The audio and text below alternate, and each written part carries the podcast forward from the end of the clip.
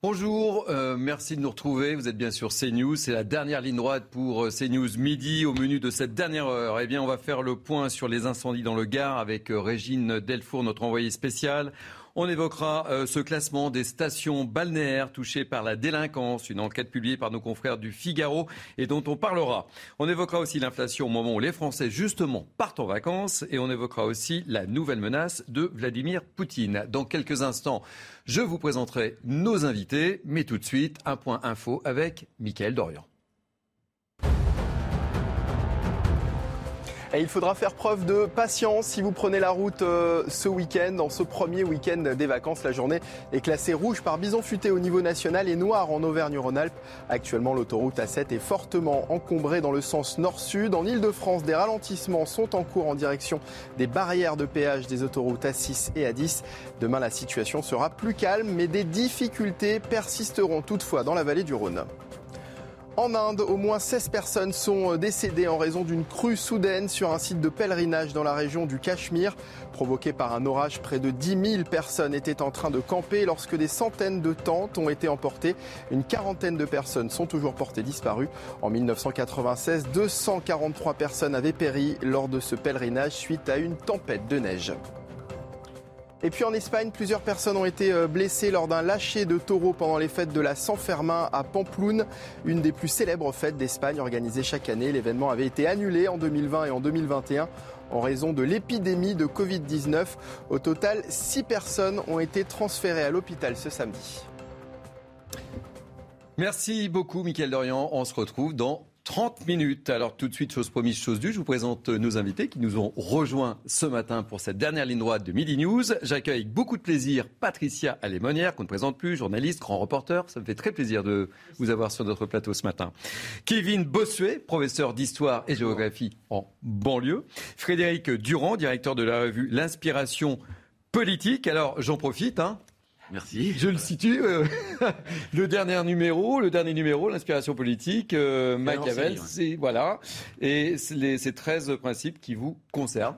Voilà. La pub est faite Qui est un kiosque depuis jeudi. et qui est en fait. kiosque depuis jeudi. Voilà, je vous conseille de, sa lecture. Et enfin, Arthur de, de, de Vatrigan, euh, qui est le cofondateur du magazine L'Incorrect. Soyez le bienvenu. Je suis ravi de vous accueillir aussi. Alors, on va débuter, si vous le voulez bien, cette dernière heure euh, par euh, les incendies dans le sud, dans le Gard. Depuis euh, jeudi, le feu a ravagé 650 hectares de forêt. 500 pompiers sont encore mobilisés. Régine Delfour, alors vous êtes à, à Bessec, si je m'abuse. Euh, Pouvez-vous nous faire un point rapide sur la, sur la situation? Oui, effectivement, nous sommes à Bessèges, là où il y a le, commandant, le commandement euh, donc des sapeurs-pompiers. Alors la situation aujourd'hui, euh, le feu est fixé, mais il n'est pas maîtrisé, hein, ce qui signifie qu'il peut y avoir des reprises. Et ce qui inquiète aujourd'hui, ce sont les, la règle des 3,30, euh, c'est-à-dire qu'il y a des vents à plus de 30 km heure, la température augmente, il va faire plus de 35 degrés, et surtout le taux d'humidité est en dessous de, de 30%. Alors tout ça, ce sont des facteurs qui peuvent annoncer une reprise de feu, et c'est pour cela que les sapeurs-pompiers sont vraiment à pied d'œuvre. Alors il y a deux, deux endroits qui, euh, qui sont euh, très très euh, surveillés. Celui-ci qui est une, une, comment, une zone très escarpée où il y a eu cette nuit deux départs de feu, un à minuit et demi, l'autre à deux heures et demie. Donc les pompiers sont en train d'essayer de, vous voyez là, ce côté-là, c'est donc de la lisière, donc d'essayer de noyer cette lisière pour qu'il n'y ait pas à nouveau de, de départ de feu. Et il y a cette autre zone sur le flanc gauche qui est très très très difficile d'accès. Alors ils vont essayer par hélicoptère d'acheminer euh, des tuyaux d'eau avec une espèce de bâche pour pouvoir permettre aux hommes euh, d'arriver et d'éteindre donc euh, tous ces, braises en fait qui sont vraiment sous le sol et qui menacent à tout moment de reprendre. Donc c'est vraiment une course un peu contre la montre puisque pendant plusieurs jours le, feu là peut reprendre à tout instant. Alors, Régine, est-ce qu'il y a des mesures qui ont été prises par les autorités ou des conseils qui ont été prodigués? Oui, alors déjà, le- les premiers conseils, on a entendu le sous-préfet et la préfète euh, rappeler évidemment qu'il ne fallait pas jeter euh, son mégot euh, par la fenêtre, par terre, comme ça. Et puis la préfète d'ailleurs a pris un arrêté hier. Elle interdit l'accès à toute garrigue ou forêt de plus d'un hectare, et cela jusqu'à lundi minuit. Et puis il y a aussi la décision des feux d'artifice. Alors elle a laissé le choix aux différents maires des communes et tous ont décidé de reporter les feux d'artifice. Delfour en direct de Besseg et je rappelle que vous êtes accompagné par Sacha Robin. Je vous propose maintenant d'écouter, pour être totalement complet, le commandant Jérôme Jallet qui est le commandant des opérations spéciales. Les prévisions météo qu'on nous annonce sont de l'ordre de 60 km/h euh, en rafale sur la vallée du Rhône. Donc potentiellement, oui, on va avoir du vent sur le secteur, sur les sommets. Bon, euh, c'est pas un vent qui va être très régulier, mais comme je vous disais, le dispositif est en place. Euh, on sera réactif en cas de reprise. Après, en effet, le vent, c'est un générateur de saute de feu, donc il faut faire attention et rester vigilant. C'est pour ça qu'aussi, on garde notre hélicoptère bombardier d'eau ici sur le site pour pouvoir traiter au plus vite en cas de reprise. Allez, je vous propose d'attaquer le premier sujet de cette dernière heure de, Midi News. Euh, on, va parler de, bah, vous le savez peut-être, hein, ce sont les départs en vacances aujourd'hui, journée rouge, et euh, les Français vont prendre la direction des stations balnéaires, espérant être tranquilles. Seulement, seulement, attention, attention. Une enquête de nos confrères du Figaro vont peut-être les mettre en panique. Euh, on va regarder le sujet de Michael Dos Santos et puis je vous propose de débattre juste après. Saint-Tropez, la ville des gendarmes de Louis de Funès, mais aussi la station balnéaire la plus dangereuse de France pendant la période estivale. D'après nos confrères du Figaro, la commune figure en tête des villes de moins de 100 000 habitants dont la délinquance explose lors des vacances d'été. Une première place qui ne surprend pas le président du syndicat national de la police municipale. C'est une population aisée, hein. vous voyez comme tout le monde au bord de mer, euh, au port de Saint-Tropez, euh, des plus beaux euh, bateaux qu'on peut avoir. Hein. Le luxe attire la population moins aisée et il y a une, une, incitation au vol. On a la délinquance routière, on a la délinquance alcoolémie, on a aussi la délinquance de vol. Dans ce classement, Saint-Tropez est talonné par Sortzosgor. Avec 76 vols pour 1000 habitants, la ville de Nouvelle-Aquitaine est même celle où les vols commis sans violence contre des personnes sont les plus nombreux. Pour compléter le podium, Sainte-Marie de la Mer, cette autre station balnéaire de PACA est-elle première en ce qui concerne les vols relatifs aux véhicules, autre critère de ce classement. Dernier constat, la côte méditerranéenne est de loin la zone la plus touchée par la délinquance estivale, avec cinq villes classées sur les dix premières places. A l'inverse, la Bretagne est considérée comme la région la plus sûre. Bon, ben voilà, Bonnes vacances à tous et surtout bonne chance, je serais tenté de dire. Euh, je rappelle le classement quand même. Hein. Euh, Saint-Tropez en 1, Osgore en 2, Sainte-Marie-de-la-Mer euh, en 3, en 4, Gassin, en 5, la Grande Motte. Je rappelle qu'on avait le maire de la Grande Motte au cours de notre première heure de CNews midi ce matin et qui n'était pas très content de cette publicité au jour, au premier jour, je dirais, du départ en vacances. Bon, est-ce que vous avez déjà choisi vos stations balnéaires Patricia?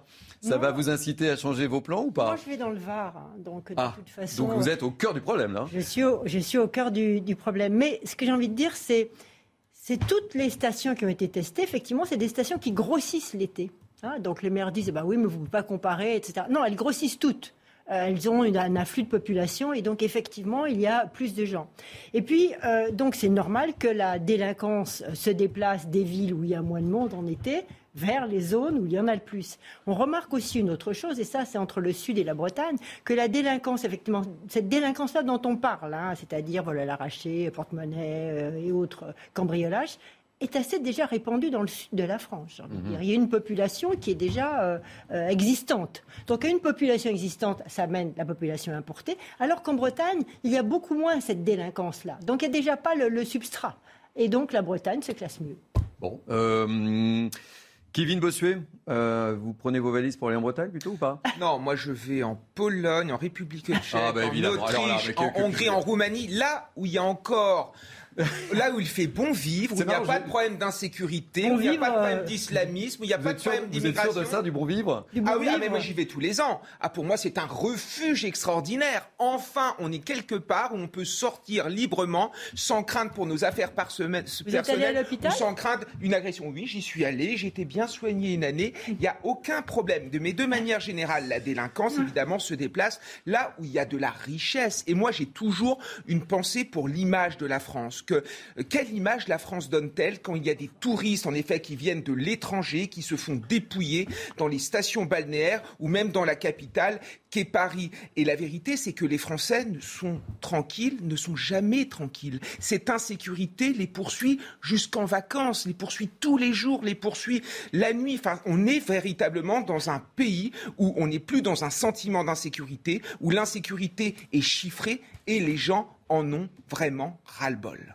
Alors écoutez, après euh, ce plaidoyer, euh, je vous propose de retrouver un maire qui doit être très soulagé, contrairement au maire de la Grande Motte. Je vous propose de retrouver en direct Franck Louvrier, euh, le maire de, de La Baule. Je pense, Franck Louvrier, que vous devez être soulagé, effectivement. La Bretagne est épargnée. Bon, si tant est que La Baule soit en Bretagne ou pas, on va pas faire le débat, ce n'est pas le moment, évidemment. Mais vous ne figurez pas dans ce classement. Bah, vous savez, il faut beaucoup d'humilité à l'endroit de l'évolution de la délinquance. C'est un phénomène euh, dont tout le monde peut être touché. Et moi, quand j'ai à moins de 100 km ici l'explosion de la délinquance à Nantes, euh, il n'y a pas une bulle qui nous protège. Et donc, il faut y mettre énormément de moyens. On a multiplié par trois les effectifs de la police municipale. On est à 215 caméras aujourd'hui installées et on va avoir un plan euh, jusqu'à 300 caméras. on a une compagnie CRS qui est arrivée hier de Dijon, dirigée par une femme, qui est une compagnie CRS qui va nous emmener à peu près 60 à 70 effectifs supplémentaires. Et puis on a mis en place le, le plan Vigiplage, qui est un plan qui permet aussi d'avoir de la sécurité privée tout le long de la plage avec des maîtres chiens, euh, des systèmes de H-call, c'est-à-dire de boutons d'alerte pour les commerçants qui préviennent dès qu'il y, a des tensions. Et puis on a la brigade équestre qui est, qui est aussi installée euh, régulièrement sur la Baule. Donc voilà, c'est des moyens supplémentaires qui sont indispensables parce que quand on a une population qui passe de 17 000 à 180 000 habitants, bien sûr, euh, les phénomènes de délinquance sont là. Franck, euh, Louis, je vais être taquin. Est-ce que vous avez pris ces mesures justement pour ne pas figurer dans ce genre de, classement?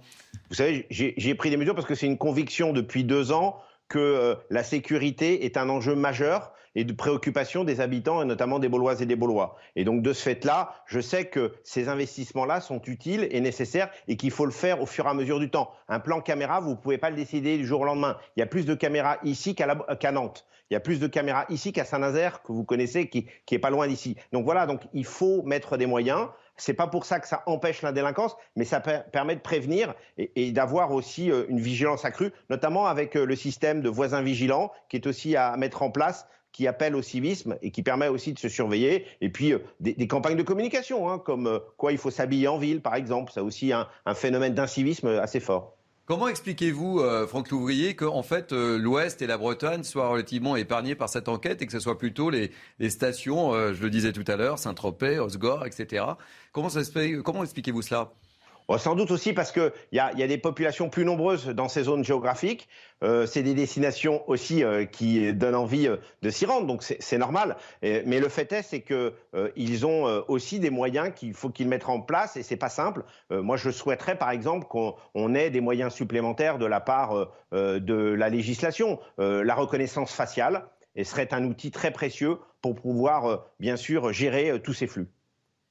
Comment réagissez-vous aux propos, euh, Patricia, de, Franck Louvoyer et aux mesures qui, ont été mises en place dans sa station? Euh, Je pense qu'il a, qu'il a raison sur le fond. La, reconnaissance faciale, j'ai toujours un petit, euh, un petit recul parce que ça me, bah, la reconnaissance faciale, ça m'évoque la Chine. Hum. Donc, si vous voulez, je pense sur toutes ces mesures de reconnaissance faciale, il faut faire très attention. Sur les caméras, il a raison, mais aussi il faut dire que la Baule est quand même un lieu où les délinquants vont pas aller démonter les caméras la nuit. Il y a des, endroits dans le périurbain, des, des endroits difficiles où les, délinquants démontent, cassent les fibres pour que les caméras ne marchent pas. Je pense que ce n'est pas la population euh, que gère euh, Franck Louvrier pour l'instant. Frédéric Durand. la chance.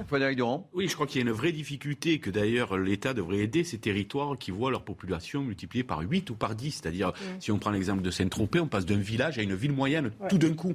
Or, si vous voulez, on n'a pas du tout les, mêmes moyens, les mêmes besoins hors saison qu'en saison. Donc, on est, en gros, ce sont deux, deux lieux différents et je pense qu'il faudrait qu'il y, ait une aide. Maintenant, je crois aussi, moi j'étais le week-end dernier à Deauville, qui je crois est sixième. Ah, Deauville est sixième hein, dans le classement. Hein. On se sent en parfaite tranquillité. Il ne faut pas non plus euh, dramatiser à outrance. Évidemment, la délinquance, lorsqu'il y en a, il y en a toujours trop. On va pas, on va pas s'en satisfaire. Mais euh, il ne faut pas non plus dramatiser. Deauville est une ville dans laquelle on est, on se sent parfaitement tranquille. Alors ça ne veut pas dire qu'il n'y ait pas des vols euh, commis sans violence, etc. Et je le rappelle aussi parce que Kevin nous faisait un, tableau assez noir de la France. Ah oui, mais il part en Pologne. Il part en Pologne. Il part en Pologne. Voilà. Mais, mais, mais la France est la première, et je le rappelle chaque fois, est la première destination au monde. Et non seulement elle est la première destination au monde, mais cela va en s'accroissant. Si on accepte les périodes de Covid et les périodes où il y a eu les attentats, ça a toujours été une constante évolution, la visite des étrangers en France. C'est 170 milliards de chiffre d'affaires, c'est 6% du PIB, c'est 2 millions d'embauches de personnes embauchées. Donc il faut aussi dire que la France est la première destination du monde et que si c'était aussi catastrophique que ce qu'on se plairait, on se plaît à le dire, ben, les gens ne sont pas idiots, ils iraient ailleurs. Ils iraient tous d'ailleurs. Il y en a qui ne reviennent pas, vous savez. Mais c'est faux. Mais c'est vrai. Mais c'est faux, les chiffres. c'est vrai. Non, bon, l'aveuglement de la gauche bien Attendez, attendez. C'est pas l'aveuglement, ce sont les chiffres. Mais les chiffres sont en augmentation constante. Comment on peut dire les gens ne reviennent Le jour où vous vous ferez agresser, vous changerez de discours. Mais je me suis déjà fait agresser. C'est pas subjectif. S'il vous plaît, je voudrais donner la parole à Franck Ouvrier. Euh, comment vous avez réagi en, lisant cette enquête? Ça, vous a surpris un peu ce, classement ou, pas du tout? Hormis le fait d'être ouf, soulagé, j'y suis pas. Mais est-ce que ça, ça vous a surpris? Vous savez, quand vous êtes maire, vous n'êtes jamais soulagé. Vous vous levez le matin et vous espérez que vous n'ayez pas de problème dans, la journée. C'est une vigilance de tous les jours. Euh, c'est vraiment euh, indispensable de pouvoir mettre des moyens. Alors heureusement qu'on a les moyens de l'État. Hein. Les, CRS, sont des forces mobiles qui permettent aussi de bouger suivant l'évolution de la population. Comme la population française va vers les côtes, c'est normal qu'on ait une évolution aussi des moyens de sécurité vers les côtes. Mais, au-delà de ça, il y a des volontés politiques. Euh, aussi dans ce domaine. Euh, c'est-à-dire qu'il y a des villes qui font le choix de se protéger, font le choix de mettre des moyens. Il y a d'autres villes qui font d'autres choix. Et, c'est là aussi la différence parfois euh, d'engagement politique pour certaines par rapport à d'autres. Donc il faut vraiment mettre, moi, les, moyens, je dirais, totaux qui peuvent être dans, une, dans une situation où le dérapage peut avoir lieu tous les jours. C'est-à-dire que euh, des populations euh, qui arrivent de façon très vite. Quand je vous disais qu'on passe de 17, 18 000 à 180 000, il y a des week-ends où on peut être à 150 000 alors que la veille, on n'était que, que 30 000. Donc c'est ça aussi, c'est cette différence de population brutale qui, fait que c'est très difficile de s'adapter et, de pouvoir avoir les moyens toujours adéquats. Euh, avant de vous libérer, comment s'annonce la saison à la Baule La météo est clémente, la température extérieure est de combien? Écoutez, la météo, elle est parfaitement clémente. Il fait plus de 24-25 degrés. Euh, les taux de réservation n'ont jamais été aussi forts, euh, et notamment très en amont, alors que maintenant, il y a la méthode de la réservation de dernière minute. Et donc, de ce fait-là, euh, je pense que ça annonce une très belle saison, en tout cas un très beau mois de juillet. Et, et on est ravis parce que c'est vrai qu'il y a eu deux années un peu difficiles et on espère que l'ensemble de l'économie touristique pourra retrouver des couleurs pour, pour les mois et les années à venir. C'est vraiment indispensable. L'économie touristique dans notre pays, c'est une économie fondamentale. La région des Pays de la Loire, c'est sa première économie avec l'économie agroalimentaire. Et donc pour nous, c'est indispensable qu'on ait des acteurs du tourisme qui soient heureux. Donc oui, merci d'avoir été avec nous. Euh, on va partir juste après cette émission avec mes invités. On, prend le premier TGV pour, euh, pour la boule. Vous serez les bienvenus. À plus tard. Euh, Arthur euh, de, de j'aimerais vous, vous, vous écoutez sur, euh, sur, sur le sujet. Bah, J'entends l'argument de il y a des brusques changements de population, en tout cas en termes de nombre. Sauf que le problème, c'est que dans les grandes villes, Lyon, Paris, les grandes métropoles, la délinquance, elle n'est pas enrayée, puis elle cesse d'augmenter. Donc je vois pas pourquoi on arriverait à enrayer en anticipant la venue d'une masse alors qu'on n'arrive pas à, l'enrayer là où la masse est déjà présente. Ensuite, pour que la délinquance s'arrête, il bah, faut juste arrêter les délinquants finalement. Et bon, bah, le problème, c'est que quand, on essaye de les arrêter, on voit à chaque fois les, casiers de récidive. Et là, on parle de petite délinquance. Hein. Si on regarde mmh. l'enquête du Figaro, on est sur du, vol, pas de violence, pas de tout ça. C'est pour ça que vous disiez qu'il y a notamment à Deauville, on se sentait en sécurité. Oui, parce qu'on ne se fait pas agresser physiquement. Et ce qui est assez angoissant, c'est qu'on se dit, ça va, on ne se fait pas agresser physiquement, ça peut être que du vol.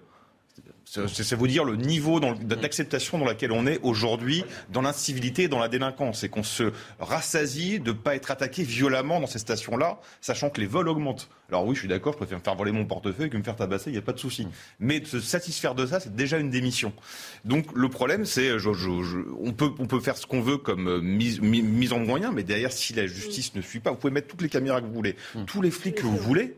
Si derrière, la, justice ne suit pas, et on sait que la justice, il y a un problème de moyens, il y a aussi un problème idéologique, parce que la culture de l'excuse, ça fait longtemps qu'elle est enracinée là-dedans, bah, ça ne suivra pas, ça ne réglera pas le problème. Donc moi, euh, euh, Kevin veut partir en Pologne, en Hongrie. Partez en, la montagne ou, ou, ou, euh, restez en France à la montagne ou dans la campagne. Hein. vous prenez vraiment dormir, non Ah, mais je suis d'accord avec vous. Kevin, cette enquête vous surprend pas, en fait, si je vous écoute bien? Mais non, ça ne nous surprend pas. Là où l'État est laxiste, l'État est incapable de protéger ses citoyens et de protéger ses touristes. Enfin, c'est quelque chose qui est normal. Cette justice ne sanctionne pas, euh, n'est pas à la hauteur, en fait. Quand on voit le casier judiciaire de tous ceux qui commettent ces actes de délinquance, mais c'est un, un casier judiciaire qui est souvent long comme le bras. À un moment donné, ce n'est pas possible. il y a un endroit où il n'y a pas tous ces problèmes, c'est quand même la Corse. Peut-être que les Corses ont une autre façon de réagir face à ces délinquances. Je pense que ça peut s'expliquer. Ça peut s'expliquer, mais si ça se passait de la même manière au sein de la métropole, je pense qu'il y aurait un renversement de valeur et à nouveau, finalement, les citoyens seraient davantage protégés contre des délinquants à qui on laisse tout faire. Alors, ce, matin, on a abordé ce thème avec euh, mes invités. Patrice Arditi évoquait euh, Paris. J'ai rappelé à à Patrice Arditi que la, mer Méditerranée n'avait pas jusqu'à Paris. Mais c'est vrai que entre l'image que Paris euh, dégage, puisqu'on on en a parlé beaucoup sur ces news, et plus maintenant les stations, je dirais, emblématiques de la France, au final, quand on ajoute tout ça, ça ne donne pas une très belle image de la ah bah. France. Oui, enfin, effectivement, euh, nos pays euh, sont soumis, et la France en particulier, est soumis à une montée de la délinquance. Ça, c'est irréfutable. Bon, une fois qu'on a posé le constat, soit on part en Pologne, soit on part en Corse, soit on dit, on essaye, on voit. Il y a deux solutions. Voilà, soit on dit, on essaye, on vit dans un beau pays quand même, qui est un des plus beaux quand même qui existe au monde. Il faut quand même un qui peu. Est de moins en moins beau quand même. Qui est, oui, gardez vos idées, Kevin, pour vous. Moi, j'estime que c'est encore. oui, je l'ai dit, mais je vous dis de les garder pour vous lorsque vous exprimerez. Euh, en tout cas, moi, j'estime qu'on vit dans un beau pays. Effectivement, il y a des tas de choses à faire, il y a des mesures à prendre, et je pense en particulier, vous avez raison, que euh, la prison immédiate, une fois qu'on a commis un, acte de délinquance, de courte durée, et répété au deuxième acte, et répété au troisième acte. Parce que le premier acte. Mais le problème, là, Patricia, je vous interromps trop de secondes, c'est qu'en fait, ce sont des petits délits. Mais c'est ce que je vous dis. Pour des petits délits, la prison, effectivement, mais pas trois semaines, pas un mois, et pas euh, deux, trois mois après avoir été jugé. Non, immédiatement. Et je crois que quand on est jeune et qu'on va une fois en prison, plus deux, et qu'après on y retourne, c'est refait un autre délit, puis qu'on y retourne, au bout de la troisième fois, on commence à se dire que finalement la prison c'est pas top. Mais pas besoin de mettre quelqu'un en prison trois mois, six mois, sept mois, hmm. où il va encore apprendre le crime d'une façon plus juste. Une prison immédiate, ferme, et puis après on le sort, et après on verra ce, qui se passe. je, suis d'accord avec Patricia, à preuve que nous avons quelques idées communes. Mais euh, euh, les Pays-Bas, c'est ce que ici. Voilà, c'est ce que font finalement les Pays-Bas. Des, nordiques, des certains pays nordiques, courtes, mais une sanction, une sanction à chaque fois. Moi qui suis enseignant, je peux raisonner à l'échelle de ma classe. À partir du moment où il y a la première incivilité, à partir du moment où on sanctionne cette incivilité, où on fait comprendre à l'élève pourquoi il ne faut pas faire ça et que la sanction est immédiate, je peux vous assurer que que le silence par la suite règne dans la salle de classe. Donc c'est ce qu'il faut faire à l'échelle d'un pays. Voilà, une sanction qui soit compréhensible par tous, mais qui soit surtout immédiate et proportionnée à la gravité des faits. Je voudrais qu'on écoute la réaction justement de, Stéphane Rassignol, le maire de le maire de, la Grande Motte qui n'était pas très très très heureux euh, de figurer dans ce classement où, je rappelle, la Grande Motte est en cinquième position. Euh, on l'écoute et euh, réagit et on comprend le jour du départ en vacances d'avoir un tel, un tel petit cadeau. La Grande Motte, dont je suis le maire depuis maintenant 14 ans, est justement une des stations où la sécurité est la plus assurée tout au long de l'été. quand on prend les chiffres de la saison dernière, et confronté entre ceux de ma police municipale et ceux de, la gendarmerie nationale, puisque nous sommes en zone de gendarmerie, malgré euh, la population qui, à la Grande Motte, passe de un peu moins de 9000 habitants à l'année à plus de 100, 110, 120 000 personnes l'été. Il y en a eu 15% de baisse de la délinquance globale, 50% de cambriolage en moins, 38% de faits divers. Vous comprenez le désarroi de, cet élu, euh, Arthur de, de, Vatrigan, qui a le sentiment de tout faire pourtant et il est en, cinquième position. Quoi. Oui, bah, c'est un peu le désespoir de beaucoup de Français, malheureusement. C'est cette forme ou ce sentiment d'impuissance. Euh, l'impuissance des des petits élus, des maires, euh, l'impuissance des députés, l'impuissance des ministres aussi, certains, euh, qui sont de bonne foi et qui sont de bonne volonté et qui se heurtent à beaucoup de choses. Il peut-être qu'un jour on, réfléchisse aussi à, l'état de droit en France, euh, qui est source de beaucoup de choses très positives, mais qui aussi devient des contraintes pour essayer de régler quelques problèmes. Et il y a aussi quelque chose qu'il faudrait qu'on évoque, c'est peut-être aussi le profil de ces délinquants. Parce que si on commence à mettre le petit vol en prison, il va falloir construire beaucoup, beaucoup, ah, il va falloir construire beaucoup de prisons là. Hein, euh, mais je pense que déjà, si on s'intéresse au profil, parce que le lien, vous avez parlé tout à l'heure du hein. lien géographique entre pourquoi la Baule, il y a moins de délinquance que dans le Var. On peut parler d'immigration. Il y a, ce, lieu-là qui est important. Et dans l'immigration, si on prend les chiffres. Hein, non, non, mais pas que, justement. Si on prend les chiffres de l'indélinquance, il y a une surreprésentation de l'immigration, de personnes étrangères. Je ne parle pas de franco, de double nationalité. Pas qu'à Paris. Dans les, dans les vols, dans, je parle de vols sans violence. Je ne parle même pas de la prison où c'est 25% de surreprésentation, ce qui est déjà pas normal. On pourrait dire 25% euh, d'étrangers. Qu'est-ce qui pourquoi il reste en France si on n'a pas de place? Mais dans les vols, les petits vols, notamment dans les transports en commun, c'est ce qu'on, dans les transports ferroviaires, dans les transports de train, à tous les niveaux, de bus, de, bus exactement, c'est ce qu'on retrouve aussi dans les stations balnéaires. Et eh ben leur représentation de la population étrangère, je ne parle pas de binationale, c'est 35% hors Île-de-France. Mmh. On pourra peut-être se poser des questions. Euh, Île-de-France, ça monte à 75%. Donc voilà. Donc euh, il y a évidemment la justice, il y a évidemment la prison, euh, mais il y a aussi la question de l'immigration qui est à chaque fois éliminée, alors que le lien entre délinquance et immigration est malheureusement factuel. Un dernier mot, euh, Frédéric Durand, juste avant la pause. Non, non, mais euh, je veux dire, on tourne un peu en rond parce qu'en réalité, vous avez aujourd'hui en gros 72 000 détenus pour 60 000 places de prison. Donc, effectivement, moi, je, moi, je, je, crois que dans les pays nordiques où il y a des peines qui sont très courtes, d'ailleurs, c'est pas forcément des prisons, ça peut être des lieux aménagés pour cette petite délinquance-là qui permettent de montrer et évidemment la rapidité, la rapidité du jugement. Vous vous rendez compte qu'aujourd'hui, euh, quand ça arrive à des mineurs, par exemple, ils sont parfois la peine arrive deux ans après, ce qui n'a plus aucun sens. En deux ans, la personne a pu complètement changer, évoluer, etc. Donc voilà. Et puis la deuxième question, c'est la question de la récidive. On est un des pays au monde où la récidive est la plus forte. C'est-à-dire que dans l'année qui suit, euh, il y a 30% de récidive dans l'année qui suit la sortie de prison. Donc là, il faut réfléchir aussi des conditions d'enfermement et qu'est-ce qui s'y passe en prison? Qu'est-ce qu'on qu'est-ce qu'on fait des gens Il y a des gens qui sont effectivement peut-être plus insérables dans la société, soit, mais la plupart le sont encore. Et donc cette question de savoir comment on suit les gens en prison pour qu'ils ne soient plus des dangers à leur sortie est une question, à mon avis, qui demeure crucial. Écoutez, on va marquer une pause, on va faire la publicité, on se retrouve et on, parlait, on va parler de vacances aussi, on va parler de pouvoir d'achat. Décidément, bonnes vacances à tous. à tout de suite. Il est 11h30, vous êtes bien sûr Midi News et je peux vous dire que nos invités sont chauds, bouillants ce matin. Le débat se poursuit, mais tout de suite, avant d'entamer notre prochain sujet, je propose un point sur l'info avec notre ami Mickaël Dorian. Et il faudra faire preuve de patience hein, si vous prenez euh, la route euh, en ce premier week-end des vacances. La journée est classée rouge par bison futé au niveau national et noire en Auvergne-Rhône-Alpes. Actuellement, l'autoroute A7 est fortement encombrée dans le sens nord-sud. En Ile-de-France, des ralentissements sont en cours en direction des barrières de péage des autoroutes A6 et A10. Demain, la situation sera plus calme, mais des difficultés persisteront toutefois dans la vallée du Rhône. Le président du Sri Lanka a fui ce samedi. Il a quitté sa résidence officielle de Colombo quelques minutes avant qu'elle ne soit prise d'assaut par des milliers de manifestants en colère. Le Premier ministre a convoqué une réunion d'urgence du gouvernement pour discuter d'une résolution rapide de la crise politique en cours. Il est le prochain dans la ligne de succession si le président venait à démissionner. Et puis l'Ukraine affirme avoir repris le contrôle de l'île aux serpents, devenue un emblème de l'invasion russe. Elle était passée sous contrôle russe avant d'être reprise par les Ukrainiens la semaine dernière à la suite d'intenses bombardements. Moscou a déclaré se retirer de ce territoire en signe de bonne volonté après avoir atteint les objectifs fixés. Merci, cher Michael. On se retrouve dans 30 minutes. On poursuit Midi News avec nos invités Patricia Lémonière, Kevin Bossuet, Frédéric Durand, Arthur de Vatrigan ça va Je vous sens en pleine, pleine forme ce matin. Ah, je ne sais pas si c'est le premier jour de vacances qui fait ça. Les vacances. Hein, les vacances en Pologne pour euh, Kevin Bossuet. Vous nous donnerez des adresses Ah, mais avec grand plaisir. OK.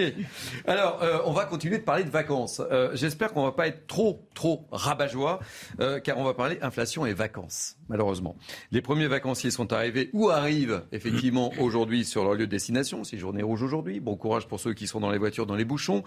Et une grande majorité, malheureusement, des Français vont devoir faire faire attention à leur porte-monnaie. Je vous propose de regarder ce reportage tourné par Jean-Michel Decaze du côté de la Vendée à Saint-Jean-de-Mont.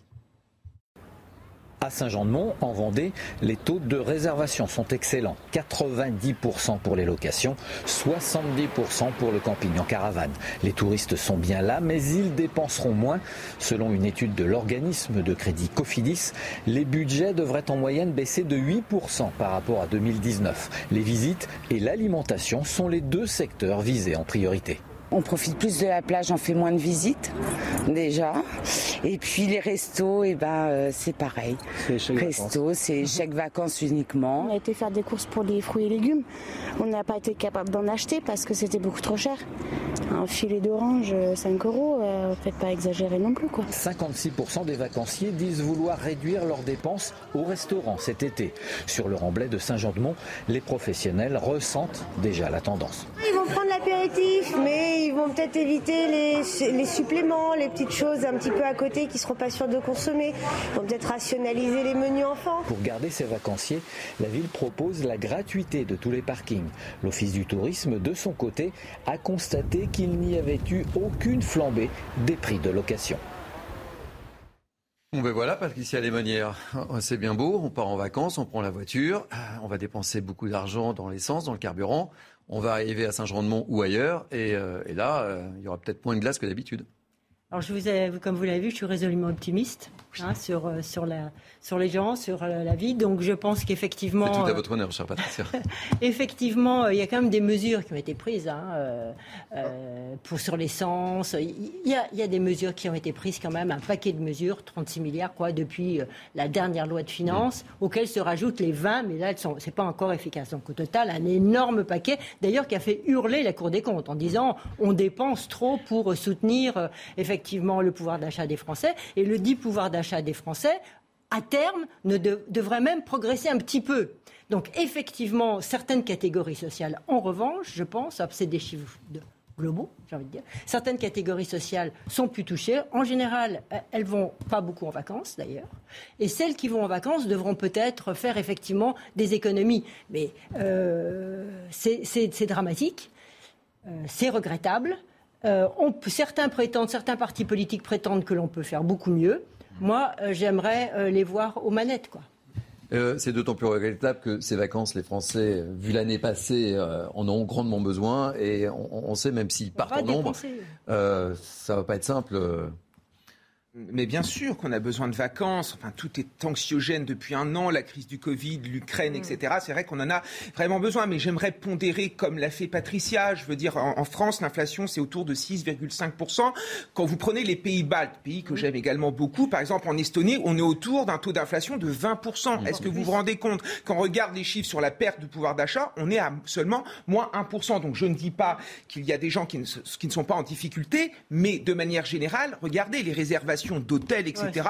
Évidemment, tout affiche complet. Hein, les campings, tout affiche complet. Moi, ce qui me dérange véritablement, c'est l'endettement de notre mmh. pays. Plus, on est la dette est de plus de 2900 milliards d'euros. C'est-à-dire que chaque année, la dette s'accroît de trois fois le budget de l'éducation nationale. Nous sommes le cinquième pays le plus endetté de l'Union européenne. Donc moi, je veux bien qu'on s'endette à condition que ce soit de l'investissement. Là, on s'endette pour apporter du pouvoir d'achat de manière ponctuelle. Et je trouve que finalement, je vais peut-être avoir un mot fort, mais on criminalise l'avenir de nos enfants et de nos petits-enfants. La France n'a plus les moyens de toutes ces dépenses. Donc à un moment donné, attention, parce que comme l'a très bien dit François Fillon en 2017, notre pays est en faillite. C'est la réalité. Alors justement, Patricia l'évoquait, est-ce que les mesures prises par le gouvernement vont être suffisantes et est-ce que la rentrée, ça va pas être encore le coup de massue là? Avant de laisser parler les autres, je vais juste dire un petit vous savez que nos impôts la masse des impôts payés par les citoyens tous les ans sert à payer les intérêts de la dette. Enfin, je veux dire, c'est complètement dingue, quoi. Donc, à un moment donné, effectivement, euh, d'ailleurs, on l'a vu, hein, Bruno Le Maire, il a dit oh là là, on commence à, on commence à être vraiment en zone rouge. Donc, euh, je crois qu'à euh, un moment donné, il faut soutenir les catégories les, plus qui sont dans le plus grand besoin, et puis les autres, eh il faut un peu serrer la ceinture. je veux dire, on, on, est dans une crise. Si on veut se montrer solidaire avec les Ukrainiens, si on veut se montrer concerné par le changement climatique. Et à un moment donné, il faut un peu serrer la ceinture et en mettant effectivement le paquet. Mais un paquet, euh, j'ai envie de dire, euh, bien adapté aux catégories les plus. et le paquet qui ne fait pas l'unanimité entre les NUPS et entre ah bah, la droite. enfin, si vous voulez, la droite extrême et, la gauche extrême ne, font, ne sont que dans la surenchère. C'est logique. Moi, ce que j'appelle, c'est à la raison euh, un peu les partis euh, voilà, du, gouvernement, comme on les appelle, si tant est qu'ils peuvent avoir raison et ne pas rentrer dans la surenchère, parce que tout le monde ne pense qu'une chose, à se faire euh, élire la prochaine Juste un chiffre rapidement, avec la, montée des taux d'intérêt, aujourd'hui, on s'endette par semaine de 2,5 milliards d'euros. Voilà, c'est un chiffre qu'il faut garder en tête. Frédéric Durand euh, oui. bon, non, il était parti en vacances, là, déjà. Non, non, non, pas, du tout. C'est que j'ai pas du tout cette vision-là des choses. C'est-à-dire que, euh, euh, au final, je pense que déjà, il y a 4 Français sur 10 qui partent pas en vacances de manière, de manière euh, récurrente. Donc, euh, donc, ça fait quand même beaucoup, beaucoup, beaucoup, de Français. Euh, donc, les 6 sur 10 qui partent vont, pour certains, devoir effectivement, au lieu de partir 15 jours, 3 semaines, n'en partir plus qu'une ou une, une et demie. cependant, la, la leçon d'austérité qui est donnée sur ce plateau en disant mais la dette, catastrophe, il faut se serrer la ceinture, etc. Vous vous rendez compte, on est pays endetté, les générations futures, etc. Déjà, moi, je pose la question pourquoi le système est fait de telle sorte qu'un État doit emprunter sur des marchés financiers plutôt que directement à la Banque centrale, avec euh, justement un intérêt de la dette qui serait beaucoup plus faible? Parce que ce qui pèse le plus, c'est effectivement de payer les intérêts de la dette. Or, normalement, les déjà. Intérêts montent parce que déjà, mais évidemment, les intérêts, non, mais, non, mais, non, mais pourquoi? Il n'y a, pas de possibilité de, de faire de la BCE vers les l'État directement. La BCE prête aux banques, qui, banques privées qui, elles, prêtent aux États.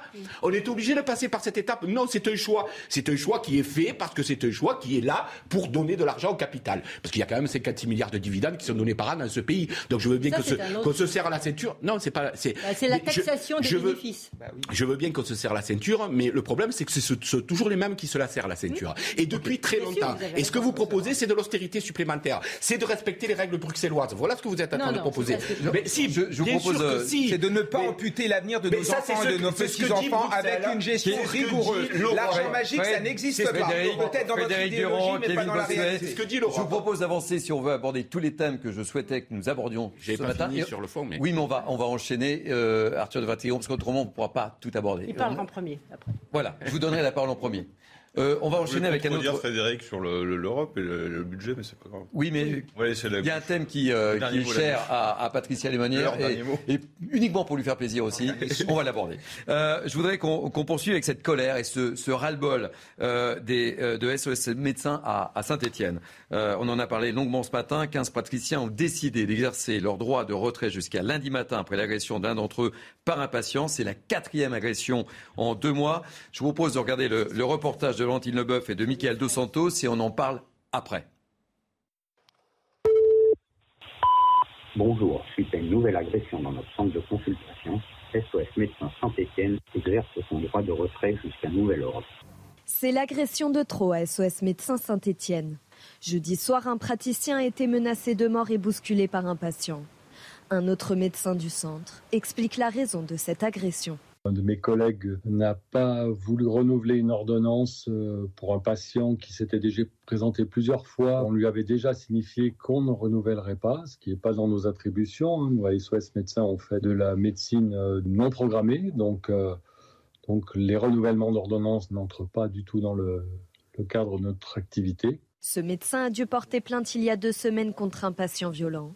C'est la troisième agression en quelques mois. Il y a un tel manque de médecins que les gens en dernier recours viennent là où ils peuvent, en espérant qu'on pourra satisfaire leurs leur demandes. Et comme ce n'est pas toujours le cas, et eh ben, il y a une très grande frustration qui s'exprime à ce moment-là. Ça peut être par des mots, ça peut être par des menaces, mais c'est vrai qu'il y a une, une espèce d'intolérance à la frustration. Si on leur repose une fin de non-recevoir, euh, oui, le temps peut monter très vite. Les 15 praticiens de SOS Médecins Saint-Etienne ont décidé d'exercer leur droit de retrait jusqu'à lundi matin. Arthur de Vatrigan, j'ai l'habitude de tenir mes engagements. Euh, comment réagissez-vous à, cet état de fait, ce ras-le-bol de, SOS médecins? Parce qu'en fait, on, s'en rend compte, ce sont les médecins qui se font agresser, mmh. ce sont les, pompiers. Ah, les pompiers, si on prend un chiffre, les pompiers en, entre 2000, euh, en 10 ans, il y a eu une augmentation de 213% d'attaques et de violences. C'est phénoménal. Euh, SOS Médecins, c'est pas nouveau. Vous regardez, il y a eu des euh, manifestations, il y a eu des appels à changement, des appels au gouvernement très régulièrement parce que il y a même eu euh, suite aux premières euh, augmentation de violence, parce qu'en fait, surtout les plaintes ne remontent pas tout le temps. Euh, L'année dernière, il y a eu une grande augmentation des, plaintes, en tout cas, des, les remontées des plaintes, et SOS Médecins a euh, essayé de changer deux, trois choses, et notamment de plus forcément se déplacer, mais de faire venir en cabinet. Et là, il y a une violence qui s'est passée dans un cabinet, c'est pas mm. chez, un particulier. Donc, ce qu'il ce y a, c'est qu'il y a juste une libéralisation de la violence globale, et qu'il faut surtout pas analyser ça comme un fait divers. C'est des faits de, c'est un fait de société, c'est des faits de société. Et donc, si on veut essayer de comprendre, essayer de résoudre surtout ce problème-là, c'est penser ça comme un fait de société. Et donc la libéralisation qui, coûte, qui, qui, qui, qui touche tout le monde, et notamment les représentants de l'autorité, quand les, pompiers sont attaqués, quand les professeurs sont attaqués, quand la police est attaquée, imaginez le reste. Quoi. Les représentants de l'autorité, il y a une impunité totale, et il y a, une, il y a plus de, de, de, séparation et de distance. Bah, le petit médecin, le petit boutiquier, le petit, aucun souci. Quoi. Et la question, qu'est-ce qu'on fait? Eh ben, l'impunité. Et l'impunité.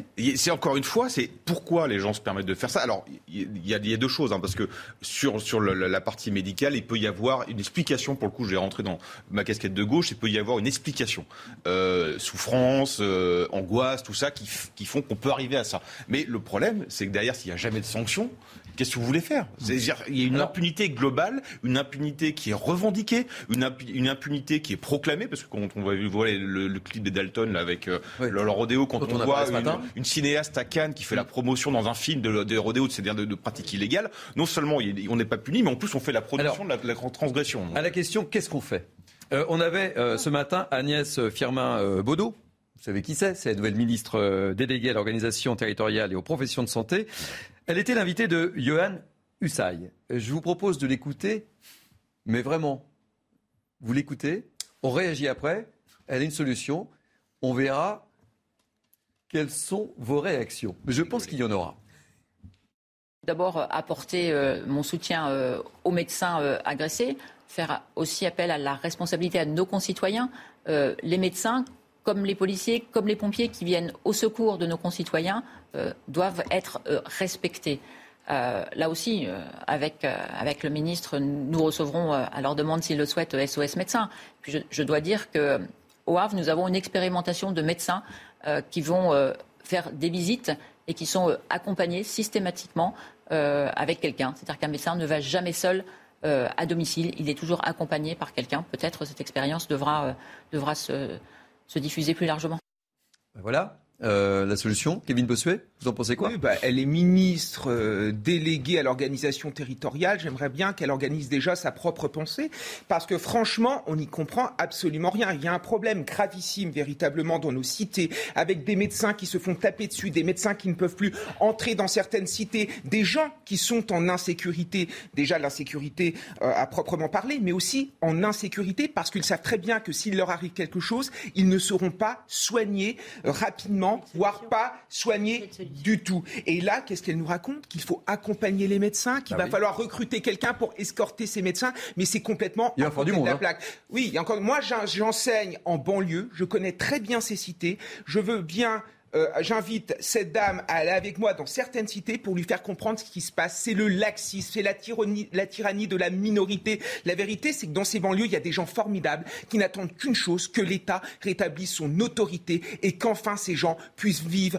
convenablement comme toutes les personnes euh, euh, dans ce pays, tout simplement de l'autorité de la fermeté, même si ça ne correspond pas à son idéologie. Non, je crois que le problème. Très rapidement, en deux secondes, euh, Frédéric Durand. Deux secondes, parce que je vois qu'on aborde le dernier thème. Je pense qu'après 40 ans de promesses non tenues du politique, effectivement, l'autorité de l'État se voit un petit peu, euh, comment dire, amoindrie, même très fortement amoindrie. Et, et donc, du coup, il n'y a plus de contrat social. La vérité, c'est qu'il n'y a plus de vision, il n'y a plus de contrat social, et qu'on le voit par rapport à l'autorité en général, mais c'est aussi parce que je pense, il y a une responsabilité d'abord des délinquants, évidemment, il ne s'agit pas de les excuser, mais il y a aussi une responsabilité du politique. Je pense qu'il n'a très très souvent pas tenu ses promesses. Merci. On va terminer par le dernier sujet euh, que je souhaitais aborder ce matin. Euh, si les Occidentaux veulent défaire euh, la Russie, qu'ils essaient. Vladimir Poutine défie et menace ouvertement les Occidentaux qui envisageraient d'aller se battre sur le champ de bataille, qu'ils essaient. C'est ce qu'a dit le président russe pendant une déclaration hier à la télévision. Je propose d'écouter les détails de Quentin Gribal et Adrien Spiteri. En direct à la télévision russe ce jeudi, Vladimir Poutine défie les Occidentaux. Aujourd'hui, nous entendons qu'ils veulent nous vaincre sur le champ de bataille. Que dire? Qu'ils essaient. Nous avons déjà beaucoup entendu que l'Ouest veut nous combattre jusqu'au dernier Ukrainien. C'est une tragédie pour le peuple ukrainien. Mais cela semble aller dans cette direction. Une déclaration alors que les États-Unis et plusieurs pays européens multiplient ces dernières semaines les livraisons de matériel et d'armes à Kiev, ce qui ne semble pas inquiéter le locataire du Kremlin. Chacun doit savoir que nous n'avons pas encore commencé les choses sérieuses. En même temps, nous ne refusons pas les négociations de paix. Mais ceux qui les refusent doivent savoir que plus longtemps ils les refuseront, plus il leur sera difficile de négocier avec nous. Une main à moitié tendue pour une reprise des négociations alors que le G20 s'est ouvert hier en Indonésie. Une réunion que le ministre russe des Affaires étrangères Sergei Lavrov a quitté précipitamment après de nombreuses critiques envers l'invasion en Ukraine. Patricia, on monte, on monte, on monte, ça va s'arrêter où? Euh, Vladimir Poutine, il ne faut pas l'oublier, c'est un homme du KGB. Et comment fonctionnent les hommes du KGB Ils fonctionnent sur la peur qu'ils inspirent à l'autre. Donc que veut faire Vladimir Poutine? Il y a deux choses dans son discours. Il y a le discours qui est adressé à la nation, hein, rassemblée. On voit que sa cote de popularité n'a jamais été aussi haute. Elle est au-delà de 70%, à faire rêver euh, nos dirigeants d'ailleurs. Et puis il s'adresse à nous. Il veut nous faire peur. Il veut faire peur à l'opinion publique mais ça s'arrête jamais, là, hein. occidentale, mais ça s'arrête jamais. Il veut nous faire peur en nous disant attendez, plus vous me sanctionnez, plus ça va vous coûter à vous. Donc il espère en une chose, effectivement, que les opinions publiques se retournent contre leur gouvernement et poussent leur gouvernement à la négociation avec lui à en fonction de ce qu'il veut. Non, là, il a à peu près tort. Je vous rejoins ce que vous dites. Il a à peu près tort surtout. Euh, Poutine, là où il n'a peut-être pas tort, c'est qu'effectivement, euh, euh, je pense que la nécessité absolue des négociations n'est plus évoquée non plus du côté occidental. Et moi, c'est ça qui me pose problème aujourd'hui. C'est-à-dire que, évidemment, on est arrivé à plus croire quelqu'un comme Poutine, ce qui se comprend au vu de ce qu'il a fait. Néanmoins, la seule sortie possible, la seule sortie possible de cette guerre, ce sera bien à un moment donné ou à un autre des négociations que nous le voulions non. Notre président n'est pas contre. Non, tout, à fait. non, mais la position. Euh, tout va bien. Mais pour, pour le coup, il y a du monde qui est prêt à négocier encore. Oui, mais vous, vous, souvenez qu'au début, il y avait la négociation qui était mise en avant. Maintenant, c'est la victoire sur la. Bah, attendez, il gagne. Comment voulez-vous qu'il veuille négocier quand on gagne oui, oui, mais je pense qu'on sortira de là que par la négociation et je pense qu'on devrait remettre sur le tapis vraiment euh, la négociation et pas, seulement. Mais là, la négociation, et je négociation est infime, quoi. Et juste, je pense pas seulement la vie. à ses règles. Parce qu'à chaque fois, on monte. Je ne s'arrête pas. Je dire que on peut pas mettre sur le tapis uniquement la victoire de l'Occident sur la Russie, c'est ça. Mais, la, négociation, on la voit pas là. pardon La négociation, on la voit pas là. La question, ah ben c'est la défaite de l'Occident. De part et d'autre, on a, de part et d'autre, on a abandonné, à part peut-être Macron, effectivement, mais de part et d'autre, on a plus ou moins abandonné l'idée de la négociation. La question aujourd'hui, c'est la défaite aussi de l'Occident. C'est pas du tout sa victoire. Hein. il nous reste une minute là. Euh, Arthur de Vatrigan et euh, Kevin Bossuet. Aujourd'hui, n'a pas le luxe d'entrer en guerre, parce qu'il n'est pas en guerre. C'est encore une opération spéciale, et ni la possibilité de se retirer du conflit. Non, mais officiellement, il n'est pas en guerre, et ça change tout. Vous savez pourquoi? Parce qu'aujourd'hui, si on fait les calculs des comptes, il en, il en est à 8 tanks de pertes par jour. Donc le problème d'une guerre qui s'étend comme ça, c'est qu'elle se transforme naturellement d'une opération, opération, spéciale en guerre, et derrière, ça demande beaucoup de ressources, et notamment peut-être la mobilisation, donc la conscription. Mais comme il n'est toujours pas entré en guerre, la conscription, c'est une entrée en guerre officielle, et ça change toute sa communication vis-à-vis de, sa population, parce qu'il euh, ne va pas justifier en, disant on va attaquer un pays frère. Donc pour changer l'architecture de la communication du Kremlin, c'est quoi? C'est il élargit à la confrontation avec l'Occident et l'OTAN. Et c'est ce qui se passe. Kevin, euh, deux, deux, mots, hein, vraiment deux mots. Non, mais déjà, un, Vladimir Poutine. je sais, c'est pour ça que je lui mets la pression. Vladimir Poutine ne veut pas négocier, c'est quelqu'un qui ne fonctionne qu'au rapport de force. Ensuite, je suis d'accord avec Patricia, il parle aux opinions publiques européennes, mais il parle aussi à sa propre opinion publique, et notamment aux élites qu'il essaye de consolider autour de lui en montrant qu'il a entre les mains l'avenir de la Russie et que finalement, il va gagner cette guerre. Eh écoutez, je suis fier parce que vous avez fait court et tout le monde est pour la négociation. J'en suis capable, évidemment. Bon, il ne me reste plus qu'à vous remercier. Euh, c'est News Midi, c'est terminé. Euh, merci de votre participation. Je rappelle qu'il y avait Patricia Lémonière à nos côtés, Kevin Bossuet, Frédéric Durand, Arthur de Vatrigan. Merci pour votre participation. Merci de vous avoir suivis. Euh, L'info se continue sur CNews et on se retrouve tout de suite avec les belles figures de l'histoire. À très bientôt. Bye bye. Planning for your next trip? Elevate your travel style with Quince. Quince has all the jet setting essentials you'll want for your next getaway, like European linen, premium luggage options, buttery soft Italian leather bags, and so much more. And is all priced at 50 to 80% less than similar brands. Plus, Quince only works with factories that use safe and ethical manufacturing practices. Pack your bags with high-quality essentials you'll be wearing for vacations to come with Quince. Go to quince.com slash pack for free shipping and 365-day returns.